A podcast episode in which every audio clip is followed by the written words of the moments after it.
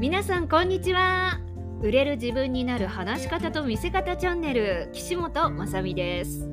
この番組はブランディングインタビュアーでありフリーアナウンサーイメージコンサルタントの私岸本まさみが話し方や見せ方について語ったり気になるゲストをお招きしてインタビューしたりする番組です。さて今日のテーマは言語化力を高める日常的な習慣です。えー、言語化力って最近ね書籍などもたくさん出ていてなんかこのスキルに注目が集まってますよね。さあそんな言語化力ですけれどそもそもどういうことかというとどういうものかというと、えー、自分の考えや思いや事実を適切な言葉に変換して相手に分かりやすく伝わるように表現するスキルのことなんですね。まあ言うまでもなくビジネスではもちろんのこともうコミュニケーション全般において非常に重要な力ですよね。だってこのスキルがないと考えや気持ちがうまく伝わりませんもんね。そうするとコミュニケーションのズレが生じて人間関係がなんかうまくいかなかったりあとあなた自身の評価が下がったりすることもねありますよね。もしかしたらこの音声を聞いてくださっているあなた自身も言いたいことや思いがなんか伝わってないなもやもやなんてもどかしい思いをねしたことがあるかもしれませんよね。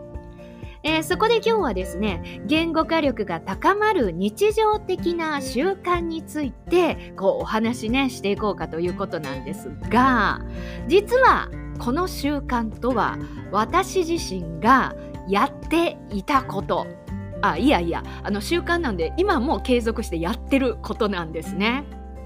まあ、そもそもなぜやり始めたのかっていうところなんですが、あのフリーアナウンサーのね仕事をしていく中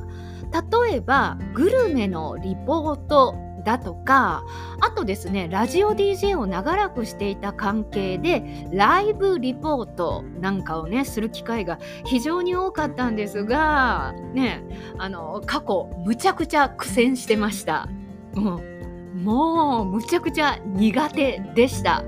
なんかねうまく表現できないありきたりの言葉しか浮かばないそんなうまく言語化できないというね壁にぶち当たってましたねもう本当にもどかしくって。だってあの実際現場で体験しているんですもんね。美味しいものを実際食べたり実際めちゃくちゃかっこいいライブを目の当たりにしていて自分の中ではもうむちゃくちゃテンションが上がっていろんな思いや感覚が芽生えているのに全くもっていい言葉が見つからないんですよね。なので伝わらないというね。なんかもうすごい悲しい気持ちになることが多かったんですけれど、まあそんな時に先輩からこんなトレーニング方法があるよとアドバイスされたのがきっかけだったんですね。でやり始めていくうちにですね気が付くとですねなんか言葉のバリエーションが増えてあのこうなんでしょう私のリポートとかをこう聞いてくださったり見てくださっている視聴者さんからですね岸本さんのリポート好きですよとか岸本さんならではの独特の言葉遣い面白いですねみたいなねあの反響をいただけるようになりました。まあ、あの間違いなくこううまい下手は置いておいて私の思いが私の言葉でこう伝わって伝わるようになっていったんだなっていうのをね実感できるようになってきたんですね。というところでそれではその習慣とは何なのかこの辺りでシェアさせていただこうと思います。それは何かというと思いついた言葉をできる限り具体化していくことですそうなんです言語化の定義って相手に伝わるように分かりやすく表現することですですが分かりやすくって言われてもね実際何をどうしたらいいか分かんないですよねそこで私はあのちょっとロジカルに考えるようにしたんですね。どういうことかというとあの私は言語化にはステップがあると考えているんです。えー、そのステップとはまずはとりあえず具体化するっていうこと。次に具体化してたくさん出てきた言葉の中から相手や状況によって適切な言葉をピックアップすること、ね、これが言語化することだと捉えてるんですね。ということで具体化するっていうことは言語化のファーストステップなんです。ね、言語化するためのたくさんの材料を生み出していくっていう作業なんですよね。なので相手に伝わる表現をしたいなら絶対にまずは外せないステップだと私は考えているんですね。ではどんな風にこの具体化するっていうのを習慣化していくのかっていうところなんですがもうちっとも難しいことは何もありません。例えば美味しいものを食べた時ね美味しいという言葉が出てくると思いますがなぜ美味しいのか具体化してみる。ね、例えばあのかっこいいアイドルを見た時かっこいいとかやばいだとかいうね言葉で片付けずになぜかっこいいのか具体化してみるそれとか例えば可愛い動物ね見た時なんか「キャーかわいい!」って終わらせずになぜ可愛いのか具体化してみるそれとかもう何でもいいんですけど例えばこう旅行に行った話をする時なんかもただ楽しかったわだけではなくってなぜ楽しかったのかなぜその旅行が良かったのかっていうのを具体化してみるこれを日常的にする癖をつけるっていうことなんですね。